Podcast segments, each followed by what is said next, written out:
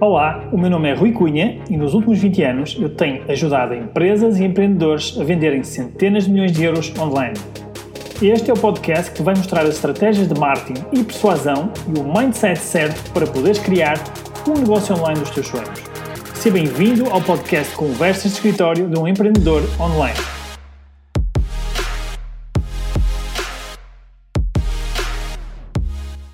Tu, tu és por muito considerado um dos pais do, do, do e-commerce, o pai ou um dos grandes pais do e-commerce.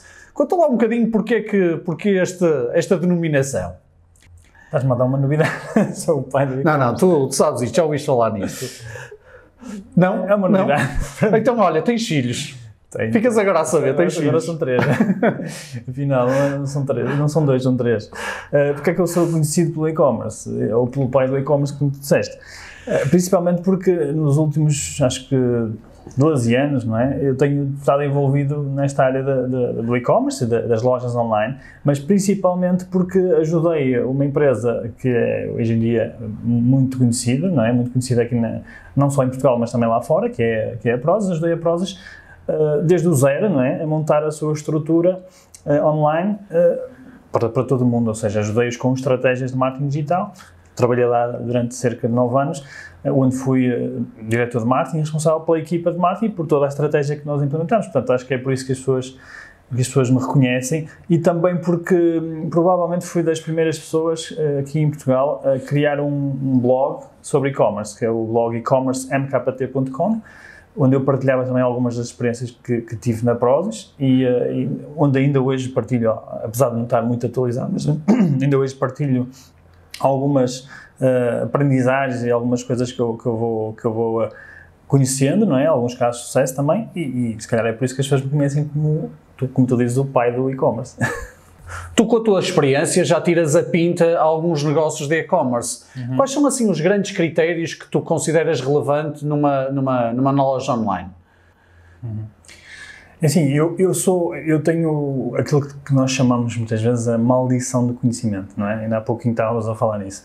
Porquê? O que é que isto quer, quer dizer? Quer dizer que, como eu estou tão por dentro do assunto, muitas vezes sou muito crítico e muito picuinhas eh, quando olho para os negócios, quando olho principalmente, neste caso, para as lojas online, para para o e-commerce. Eh, e para mim, há, há uma coisa que é, que é muito importante, que, que, e é, é se calhar aquele fator que eu avalio Uh, logo quando alguém me pede ajuda ou quando alguém me pede opinião sobre um negócio, que é se, se aquele produto ou se aquela loja em específico, se ela tem tração. É é uma expressão que, que é muito usada em inglês, em português não é muito usada, tração. O que é que isso significa? Tração quer dizer que já tem provas dadas de que o produto ou os produtos que estão a vender que realmente funcionam, ou seja, que não há pessoas que lançam um negócio online e nem sequer sabem se o produto eh, já vende, não é? Nem sequer validaram se o produto está, está a vender noutros locais, noutros concorrentes eventualmente, noutras lojas ou até no mercado mais tradicional. Portanto, esse é um fator muito importante que eu, que eu avalio e que pergunto normalmente às pessoas eh, se elas já têm tração. Muitas vezes não sabem o que é que eu quero dizer, eu explico e, e pronto, eu consigo tirar a pinta se o negócio tem pernas para andar ou não. Depois há outros fatores, este é o principal, depois há outros fatores que eu considero muito importantes num, uh, num e-commerce, é? numa, numa loja online, que tem a ver com, principalmente tem a ver com uh, se, o, se o produto uh, está em cima da tendência, ou seja, nós podemos vender muitos produtos, não é? Nós podemos ter uh, produtos que já são vendidos há muitos anos, mas muitas vezes o que faz a diferença entre um negócio crescer ou não crescer é se ele está em cima da tendência, ou se ele está num mercado que está em declínio, não é? Se- Eu, obviamente, prefiro trabalhar com negócios estão em tendência, que estão em crescimento, não é? E para mim isso é um fator muito importante também, ou seja, estar em cima de uma tendência ou, ou estar no início da tendência para aproveitar a curva de crescimento hum, é, é importante. Outro, outro, outro aspecto muito importante para mim tem a ver com, com a recorrência, ou seja, se o produto que, que estamos a vender ou os produtos que estamos a vender são de uma, de uma só vez, são, de uma só venda, ou seja, se aquele cliente nos compra uma vez apenas, ou se é um cliente que nos vai comprar N vezes, 4, 5, 6 vezes, não é?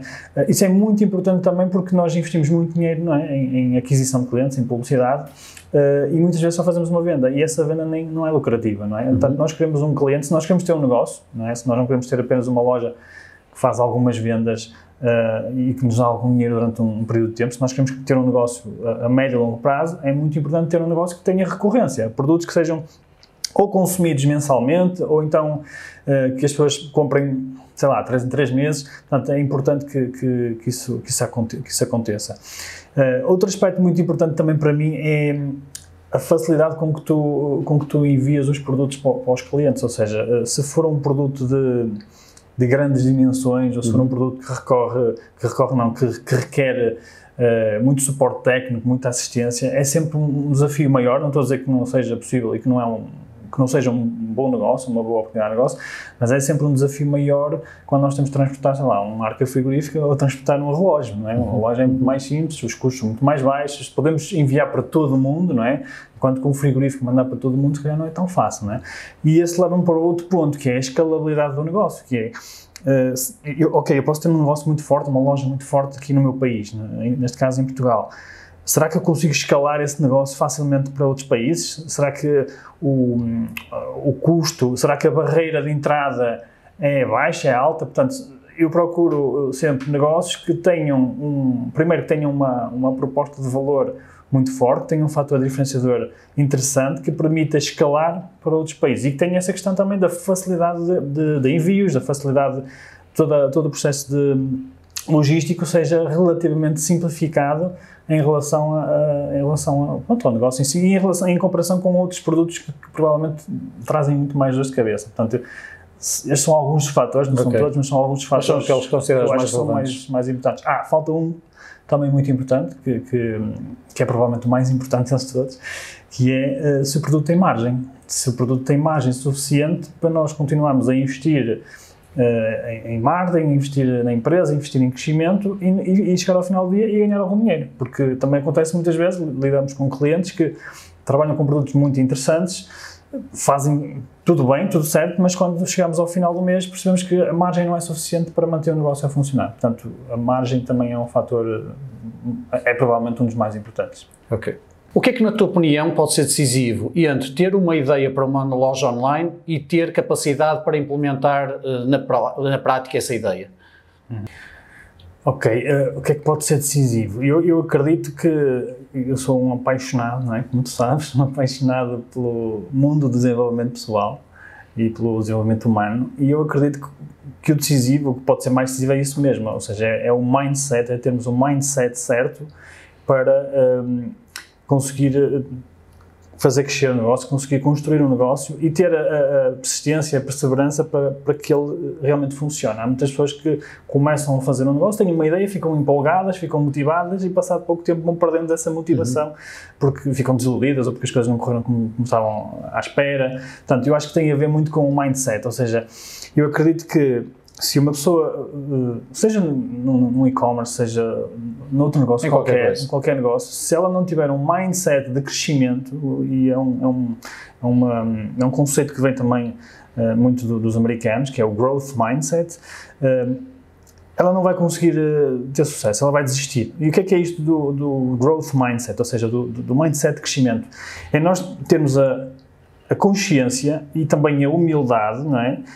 Para saber que nós não sabemos tudo e que vamos ter que aprender. Ou seja, nós vamos errar e vamos aprender e não vamos desistir. Portanto, eh, nós assumirmos a responsabilidade dos nossos resultados e não estar sempre a colocar a responsabilidade no que nos está a acontecer. Portanto, só com este mindset é que eu acho que um empreendedor consegue ter sucesso, seja numa loja ou seja, ou seja noutro negócio qualquer. Não é? Acho que isso é muito importante. A outra questão foi a que já falamos há bocado, que é as pessoas não, não, não, Elas começam normalmente pela parte mais complicada, que é quando fazem um negócio, nós falamos muito nisto, elas querem ter o negócio logo todo perfeito, todo montado, o escritório, a loja, o armazém, o produto, etc, etc. Investem, se calhar, dezenas ou centenas de, de milhares de euros e quando vão para o mercado têm a primeira experiência e muitas vezes levam um choque, que é não, vendem, não é? Portanto, esse é, outra, é outro aspecto que eu acho que é muito importante no mindset, que é estar sempre primeiro antes de investir muito dinheiro, antes de investir muito tempo, muita energia, de estar sempre primeiro uh, e validar o produto. E quando digo testar, é, é, mesmo colocar à venda alguma coisa com, com recursos mínimos. Às vezes nem é preciso ter uma loja, às vezes podem usar as redes sociais para testar. Uh, mas testar, testar, validar, ver que, que, se no mercado já existem outras pessoas a vender os produtos e normalmente isso é um bom indicador, porque as pessoas quando pensam que há concorrência muitas vezes fogem e dizem pá, já, já há concorrência então não quero fazer, mas muitas vezes isso é um bom indicador, é um indicador que já há gente a comprar aquele tipo de produtos, portanto se calhar é uma validação do mercado, não é? Agora, cabe, uh, cabe ao empreendedor depois conseguir fazer o seu, ou seja, mostrar o seu fator diferenciador e, e, onde é que ele pode ser melhor que os concorrentes. Mas isso normalmente é um, é um bom indicador. Mas esse é um aspecto que quase toda a gente com quem uh, nós trabalhamos falha, que é não, não tem uh, essa consciência de que deve testar, não é? deve testar e pode testar sem gastar muitos recursos para depois aí sim começar a investir no negócio e acredito que se fizer isso um empreendedor vai ter muito mais sucesso. Já falaste um bocadinho sobre isto, mas quais são os principais desafios que tu identificas para os empreendedores, nomeadamente as lojas online? Quais são os principais desafios? Como disseste bem, o primeiro que falamos antes, ou seja, que tem a ver com, com, a, com o mindset do, do empreendedor, ou seja, o maior desafio é ele próprio, uhum. não é? Ele próprio provavelmente é o maior obstáculo para ele conseguir atingir o resultado que ele quer e quando ele conseguir uh, ultrapassar esses obstáculos, ultrapassar esses objetivos, provavelmente as coisas vão, vão começar a acontecer, não é? Esse é um, é um aspecto. E enquanto negócio em si? Enquanto negócio em si, uh, eu acredito que tem muito a ver com, com, a, com a equipa também, ou seja, com a equipa que tu, que tu tens, porque nós até certo ponto podemos ir sozinhos e conseguimos eventualmente fazer crescer até determinado, determinado ponto o nosso, o nosso negócio, a nossa loja, mas chega um ponto em que nós somos aquilo que nós chamamos o bottleneck do negócio, não é? Somos, estrangulamos o negócio, somos o, o não é? Uh, e, e, se nós não, não tivermos a capacidade, não formos, não formos uh, à procura de pessoas que sejam muitas vezes melhores que nós em algumas tarefas, não é? em algumas áreas, nós estamos a estrangular o negócio, uhum. não, não deixamos que o negócio cresça. Portanto, a equipa, de, da minha experiência, é realmente o fator crítico, que é encontrar as pessoas certas para te ajudar e não só em termos técnicos, em termos mais eh, práticos, não é? Mas também em, em, em, termos de mindset, ou seja, encontrar uma equipa que esteja alinhada com o mindset que, que, nós, que nós temos, é? mindset, ou seja, alinhada com os valores do nosso negócio, da nossa empresa e com os nossos, próximos, os no, nossos próprios valores. Portanto, esse é outro aspecto. Um terceiro aspecto que eu acho importante, e diz-me se isto, é, o, o, Tiago está ali a assinar, dizer sim, sim, porque ele também tem uma empresa e, e sabe que isso é verdade, não é, Tiago? Portanto, eu acho que, acho que não estou a mais neira. E o terceiro aspecto, uh, que eu acho que também vais concordar comigo, que tem a ver com os recursos financeiros, não é? Porque, principalmente uma empresa que está a crescer e que precisa de investir em stock, não é? E quando falamos em lojas online, a não ser que fales em dropshipping, nós temos que investir em stock ou seja, temos que comprar estoque e depois é que vamos vender ao cliente e só depois é que vamos receber o dinheiro do cliente.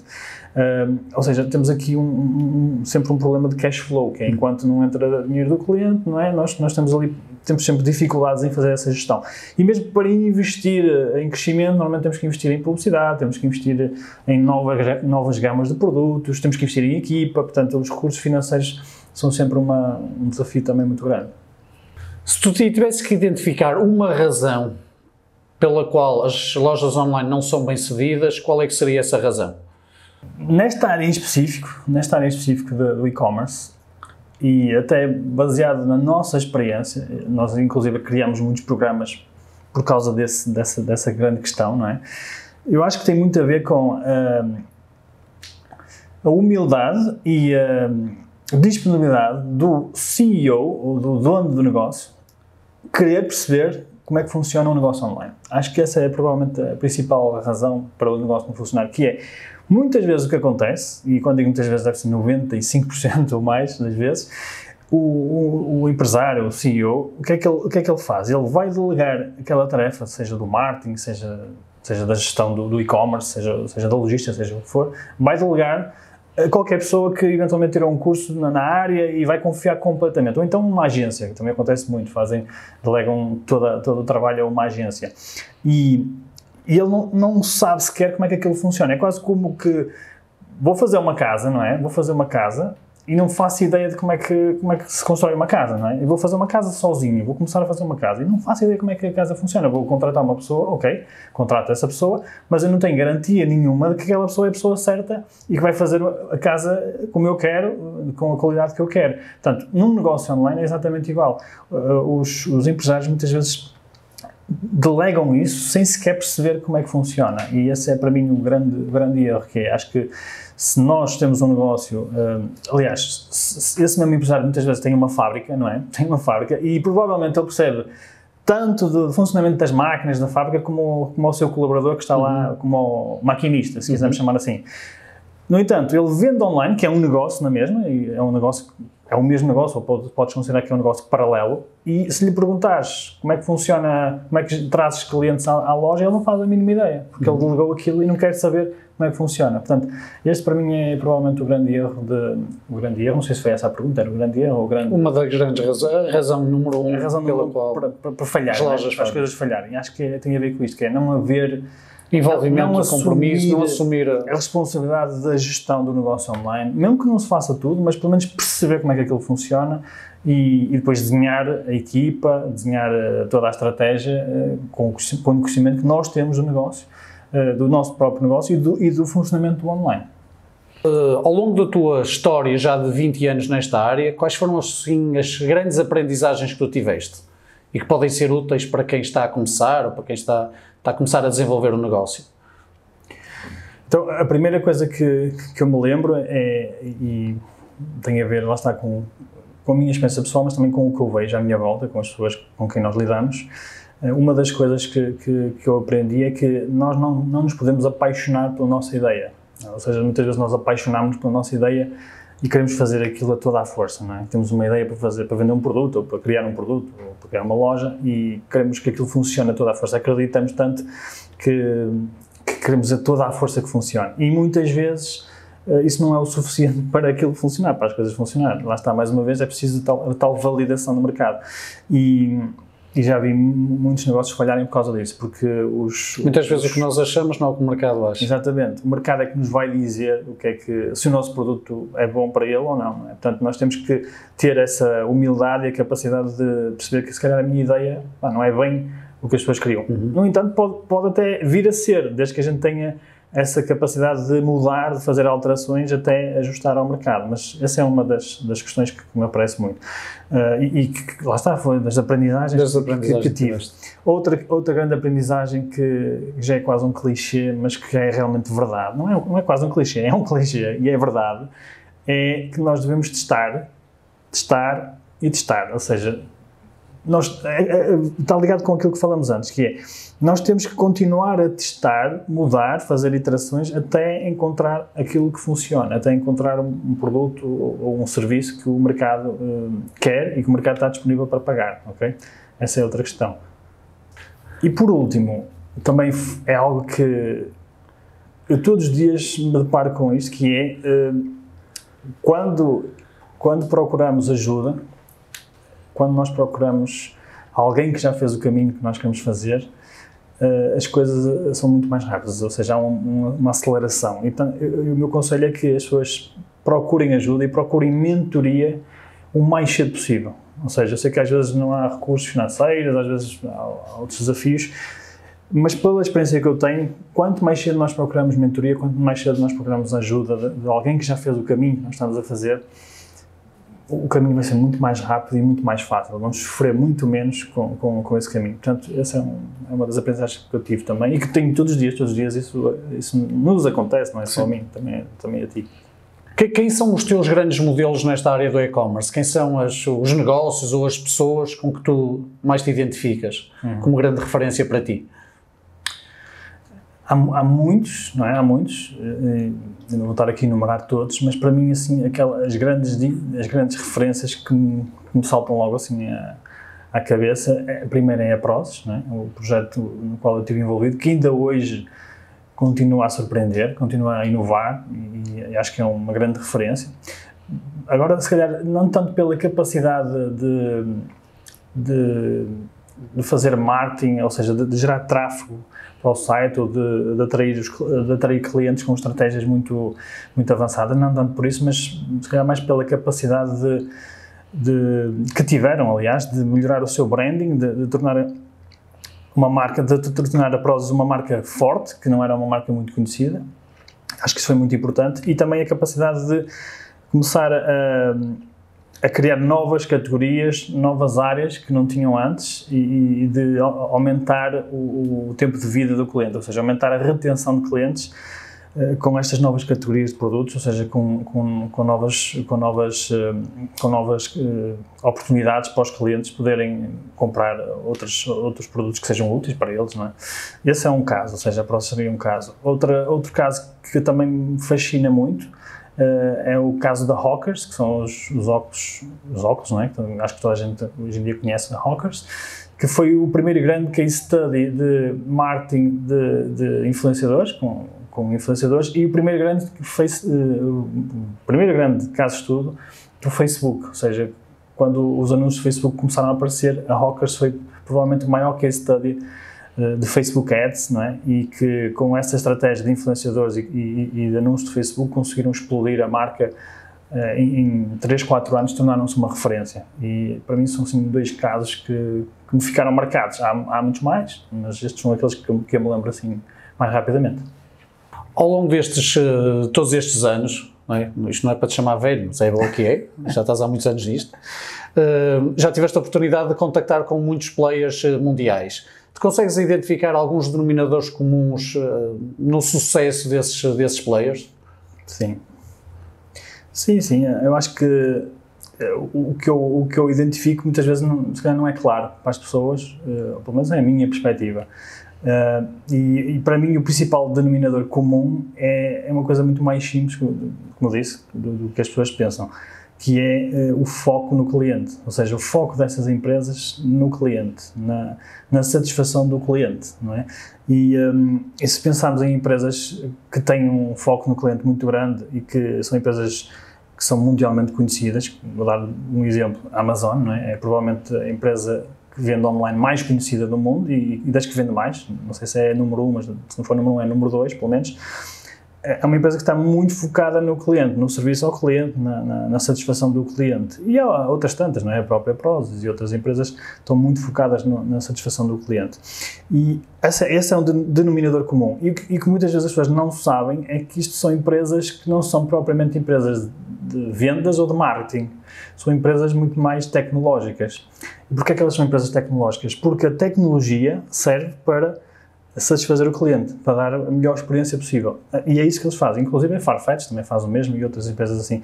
O foco deles é desenvolver uh, a sua plataforma o melhor possível para ter a melhor experiência para, para o cliente. Portanto, uhum. e, e, lá está, muitas vezes pensamos que é uma estratégia qualquer de marketing que eles usam, é ou é outra coisa qualquer, e, e, é o foco no cliente através do, lá está, do desenvolvimento da plataforma, da tecnologia e de constante melhoria. Não é? A Amazon tem já mais de 20 anos e está, está sempre a evoluir, constante melhoria. Portanto, eu acho que esse é o principal fator de sucesso, é nós focarmos no, no cliente e no melhor serviço possível. Uh, e aí, quando nós fazemos isso, é muito difícil que a concorrência nos consiga bater. Como é que tu vês a evolução do e-commerce em Portugal? Assim algum indicador que tu consideres relevante e que vás acompanhando? Como é que tu vês a evolução, a tendência do, do e-commerce? Como é que eu vejo? Eu, eu vejo uh, de uma forma muito simples, que é, uh, primeiro, nós estamos muito no início do e-commerce, estamos mesmo no início aqui em Portugal. Uh, agora, depois do Covid, houve aqui um pequeno salto, sem dúvida que houve aqui um pequeno salto, mas ainda estamos provavelmente, eu diria, 8, 10 anos atrás de mercados como, como, como os Estados Unidos. Portanto, isso não é mau. Acho que é positivo no sentido que ainda há muitas oportunidades para as empresas e para quem quer uh, empreender uh, no e-commerce ou empreender online. Portanto, acho que é positivo nesse aspecto. Onde é que é menos positivo? Uh, é que existem muitas ameaças principalmente para a economia portuguesa e para as empresas portuguesas, porque já vejo, por exemplo, muitas lojas espanholas, principalmente lojas espanholas e outras lojas de outros países, que estão a entrar no nosso mercado com produtos que podiam ser empresas portuguesas a vender, que existem várias empresas portuguesas que fazem os mesmos produtos. E nós vemos, eh, por exemplo, empresas espanholas, lojas espanholas, a comunicar em português para nós. Muitas vezes nós pensamos que são lojas eh, portuguesas e nós estamos, na realidade, a gastar o nosso dinheiro lá fora. Portanto, acho que aí é o ponto menos positivo, ou seja, quanto mais lenta for esta adaptação do mercado português a, a, aos outros mercados, ou seja, evoluir a, para, para, para não perder esta, esta, para não ficar na cauda, não é, digamos uhum. assim, do, do e-commerce, pior vai ser para, para as nossas empresas uhum. e para os nossos empresários. Portanto, há uma oportunidade por um lado, que é nós podemos agarrar essa oportunidade se formos rápidos, se não formos, podemos mesmo ter um problema grande daqui, daqui a uns anos. Daquilo que tu tens visto, onde é que tu achas que estão as grandes oportunidades? Onde é que nós ainda não estamos a olhar e que deveríamos estar a prestar uh, alguma atenção? Aquilo que eu acho que, aliás, falamos disso há, há, há pouquinho, não é? ainda, ainda falamos disso há pouco, acho que há aqui algumas oportunidades. Primeiro, porque há, há aqui indústrias portuguesas não é? que são muito fortes, têm muita qualidade, uh, seja a indústria de calçado, seja a indústria da cortiça, vestuário, ou seja, nós somos conhecidos por por, temos qualidade na produção, não é? Uh, e, e, muitas vezes não somos, não somos muito bons a, a, promover isso, não é? E acho que aqui há uma grande oportunidade para nós podermos não só uh, utilizar o e-commerce para vender para fora, mas também para valorizar as nossas marcas, ou seja, para investirmos um pouco mais em marketing, uh, um pouco mais em posicionamento das nossas, das nossas, dos nossos produtos e das nossas marcas para conseguir entrar nos mercados lá fora, que é isso que, que, a internet nos permite, não é? com alguma facilidade entrar nesses mercados. Portanto, acho que essa é assim a grande oportunidade. A outra tem a ver com aquilo que já tínhamos falado, que é, se nós formos rápidos, nós ainda, ainda conseguimos, se calhar, um, agarrar esta, esta, esta grande tendência do e-commerce, ou seja, qualquer empresa que tenha um produto de qualidade, um produto de consumo, é? do dia-a-dia, -dia, Uh, pode agarrar essa oportunidade em vez de perder essa oportunidade para os espanhóis ou para os franceses ou para os ingleses. Portanto, acho que essas, essas são as duas grandes oportunidades. E, e se calhar o que eu aconselho também é que as pessoas pensem um bocadinho em, em uh, especializarem-se um bocadinho mais, ou seja, em nichar mais os seus produtos. Não, não, quererem ir a todas, não é? Não quererem vender tudo e mais alguma coisa, mas escolher um nicho mais específico onde elas são muito boas, não é? Onde elas são uh, melhores que os concorrentes. Portanto, acho que seriam assim as as três grandes oportunidades, calhar. Uhum. Sendo tu um dos pais do e-commerce em Portugal, que filhos é que tu gostarias agora de criar ou gostarias de ter? Que filhos é que tu gostarias de, de educar? Fala um bocadinho aqui sobre as tuas ambições futuras, sobre os teus projetos futuros. Isso é, é uma pergunta que me fazem muitas vezes. Para cá. Mais é, o que é que vais então. fazer a seguir? O que é que vais fazer a seguir, não é? E, a seguir, é mais... uma, a seguir vou beber uma sangria. Vou beber uma sangria. Pá, se calhar é isso. Vou, ter uma licença sabática, vou beber uma sangria todos os dias. Uh, o, que é que, o que é que eu posso dizer? Posso dizer que, se calhar ao contrário do que toda a gente pensa, que é, pá, agora o, Rui vai fazer uma loja, um e-commerce, eu não, não, não, decidi, aliás, optei por não ir por esse caminho, para já, não quer dizer que no futuro não, não possa fazer, provavelmente irei fazê-lo, mas uh, nesta fase eu acredito que o meu maior contributo é, é em ajudar uh, as empresas portuguesas, principalmente as empresas portuguesas, é claro que eu posso trabalhar com, com clientes estrangeiros, mas principalmente as empresas portuguesas, a, agarrarem esta oportunidade, ou seja, a, a, a, não deixarem ficar por terra todas as suas ideias, todos os seus produtos que têm muita qualidade, não é? Nós temos muito talento em Portugal e uh, o meu contributo é ajudar essas empresas a fazer o, o que eu fiz também na Prozis, que no fundo foi ajudar um empreendedor, neste caso o Miguel, a construir o, o, o sucesso que ele construiu. Portanto, eu queria, em vez de ajudar uma pessoa de cada vez, eh, o que eu gostaria de fazer aqui para a frente é ajudar 10, 100, mil pessoas de cada vez, mil empreendedores de cada vez. Portanto, uh, esses, são os meus filhos, acredito eu, pelo menos essa é a minha grande intenção, é ajudar esses empreendedores nem que seja uh, um, um bocadinho, se, se, o impacto que eu tiver na vida deles for uma pequena melhoria, não é? Não, não posso prometer aqui a, a, toda a gente que vamos ter o mesmo sucesso que, que, que tivemos na, na Prozis, ninguém, ninguém pode prometer isso, mas se tiver pelo menos um impacto positivo na vida deles, eu acho que já, para mim já é uma vitória.